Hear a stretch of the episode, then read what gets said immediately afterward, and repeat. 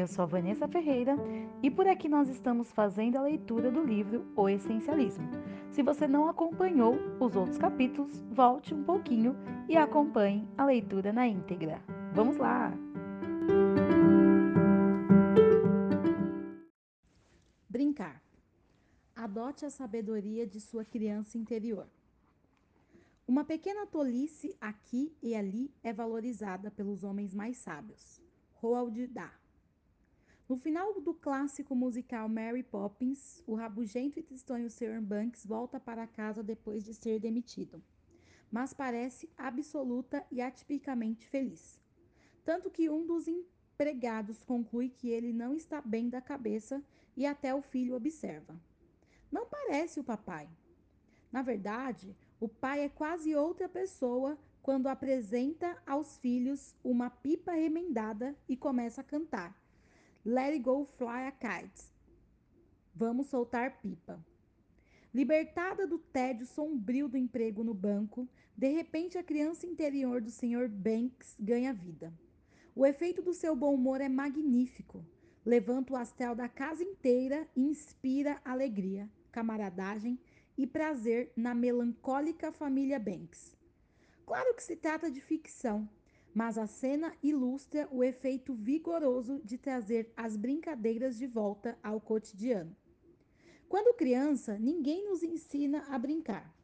Pegamos o jeito de forma natural e instintiva. Recorde a alegria pura de um bebê quando a mãe brinca de esconder o rosto e tornar a revelá-lo. Pense num grupo de crianças que libera a imaginação brincando juntas de faz de conta. Imagine um menino em estado de fluxo, como diz Mihaly, enquanto constrói seu mini reino com um monte de caixas de papelão. No entanto, quando crescemos, algo acontece. Somos apresentados à ideia de que brincar é trivial, uma perda de tempo desnecessário e coisa de criança.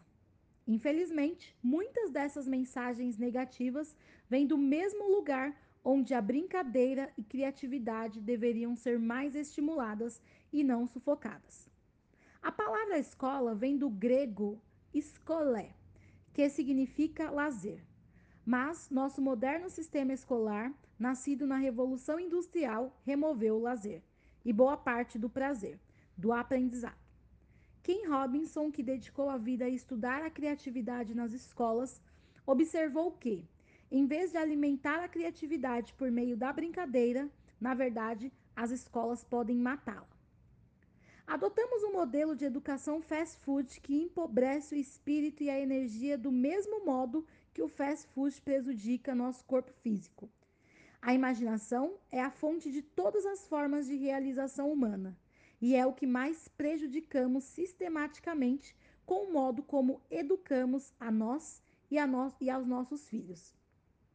A ideia de que brincar é trivial continua conosco quando nos tornamos adultos. E se, a, e se entranha ainda mais quando começamos a trabalhar. Infelizmente, pouquíssimas empresas e organizações promovem a brincadeira. E muitas sabotam essa atividade lúdica sem querer e mesmo algumas que apregoam o valor do lúdico como estímulo à criatividade parecem fazê-lo da boca para fora, pois não criam de fato o tipo de cultura descontraída que suscita experiências exploratórias.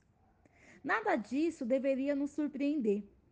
As empresas modernas têm suas origens nos moldes da Revolução Industrial, quando o único objetivo era otimizar a produção em massa de mercadorias. Além disso, esses primeiros gestores buscavam inspiração nas Forças Armadas, uma instituição em que nada estimula a brincadeira. Na verdade, ainda hoje a linguagem militar é forte nas empresas. É comum falar de funcionários na, da linha de frente e a própria palavra companhia designa uma unidade militar.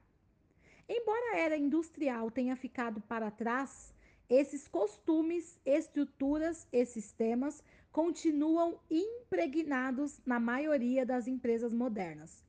Brincar, que defino como um todo o que fazemos pela alegria de fazer e não como um meio para atingir um fim. Seja empinar pipa, ouvir música ou jogar bola. Pode parecer uma atividade não essencial e geralmente é assim que é tratada. No entanto, brincar é essencial em muitos aspectos. Stuart Brown, fundador da National Institute for Play, Instituto Nacional da Brincadeira, em tradução livre, estudou o histórico de brincadeiras de cerca de 6 mil indivíduos e concluiu que brincar tem o poder de melhorar tudo de forma significativa, da saúde aos relacionamentos, da educação à capacidade de inovação das empresas. A brincadeira, diz ele, leva a plasticidade cerebral, a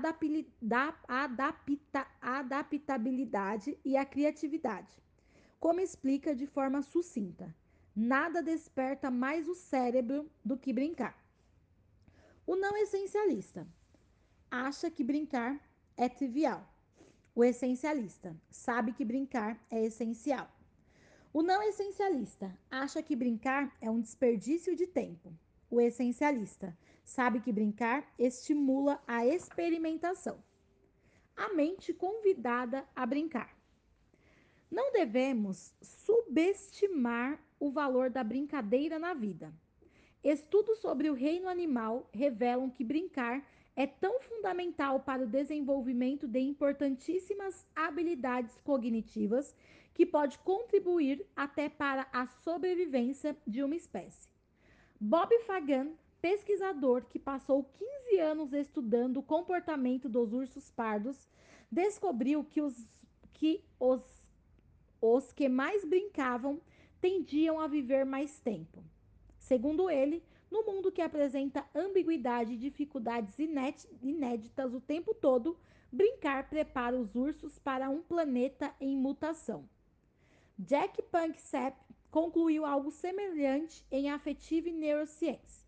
The Foundation of Human and Animal Emotion, Neurociência Afetiva, a base das emoções humanas e animais, escreveu: Uma coisa é certa. Durante a brincadeira, os animais ficam especialmente propensos a se comportar de maneira flexível e criativa. Porém, segundo Stuart Brown, de todas as espécies animais, os seres humanos são os que mais brincam. Somos forjados para brincar e pelo brincar. Quando brincamos, nos dedicamos à expressão mais pura de nossa humanidade a expressão mais verdadeira de nossa individualidade. Já parou para pensar que muitas vezes os momentos em que nos sentimos mais vivos, aqueles que criam as melhores lembranças, são momentos lúdicos? Brincar expande a mente de um jeito que nos permite explorar, fazer novas ideias brotarem ou ver as antigas sobre uma nova luz. A atividade lúdica nos torna mais questionadores, mais antenados com as novidades, mais empenhados. Brincar é fundamental para viver como especialista porque alimenta a experimentação em pelo menos três aspectos específicos. Primeiro, amplia a variedade de opções disponíveis. Ajuda a ver possibilidades que não veríamos de outra forma e a fazer conexões que também não faríamos leva-nos a questionar antigos pressupostos e nos torna mais receptivos a ideias não testadas. Permite expandir nosso próprio fluxo de consciência e inventar novas histórias. Sobre esse tema, Albert Einstein já disse: Quando examino meus métodos de pensamento, chego à conclusão de que o dom da fantasia significou mais para mim do que o talento de absorver conhecimentos. Em segundo lugar, brincar é um antídoto para o estresse. Isso é fundamental, porque o estresse, além de ser um inimigo da produtividade, pode realmente desligar as partes criativas, questionadoras e exploradoras do cérebro. Você já passou por isso? Fica estressado no trabalho e de repente tudo dá errado. As chaves, as chaves somem, você esbarra em tudo, Esquece o relatório importantíssimo na mesa da cozinha. Descobertas recentes indicam que isso acontece porque o estresse aumenta a atividade da parte do cérebro que monitora as emoções, a amígdala, e a reduz na parte responsável pela função cognitiva, o hipocampo. E o resultado é que não conseguimos pensar com clareza. Já vi a brincadeira reverter esse efeito dos meus filhos. Quando estão nervosos e a situação sai do controle, proponho todos para desenhar. Quando começam, a mudança é quase imediata. O estresse se desfaz e eles recuperam a capacidade de experimentar. Em terceiro lugar, como explica Edward M. Halloway, psiquiatra especializado em ciência cerebral, a brincadeira tem efeito positivo sobre a função executiva do cérebro.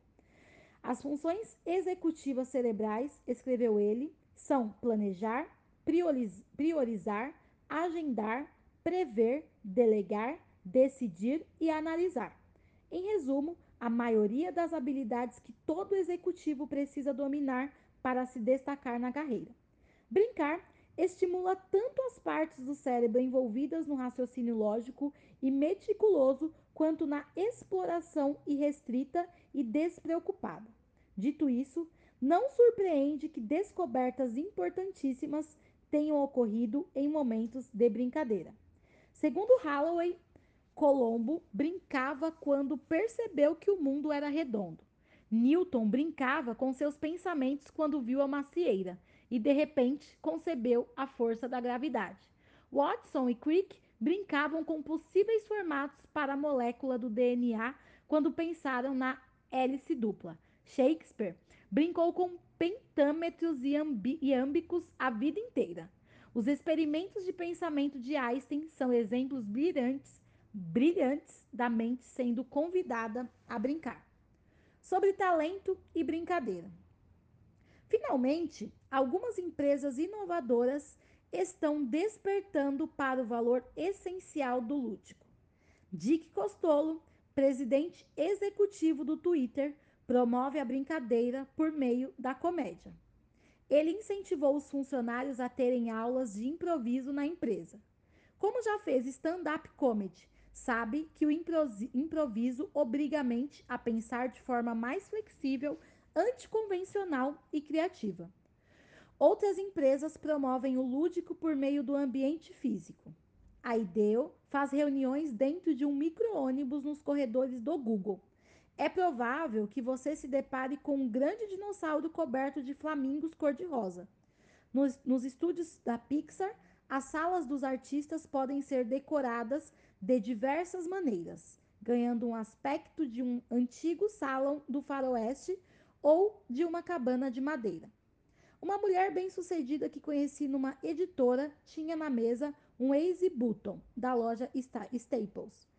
Toda pessoa que saía da sala dela gostava da graça infantil de pressionar o grande botão vermelho e fazer uma voz gravada anunciar em alto e bom som ao escritório inteiro. Essa foi moleza. E uma funcionária da mesma empresa pendurou na parede um grande cartaz emoldurado com a ilustração de um livro infantil para se lembrar da alegria da leitura quando criança. Brinquedos de mesa e decorações bem-humoradas talvez pareçam diversões triviais para alguns, mas a questão é que podem ser exatamente o oposto. Essas iniciativas questionam a lógica não essencialista de que brincar é trivial.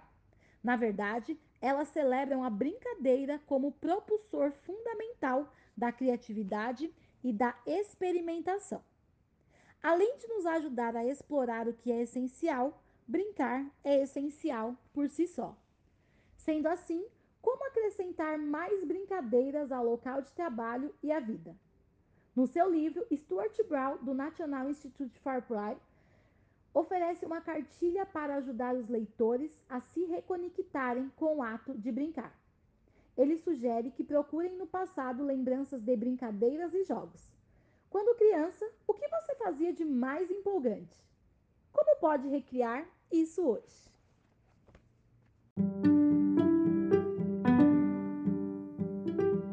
E por aqui finalizamos a leitura de mais um capítulo do livro O Essencialismo.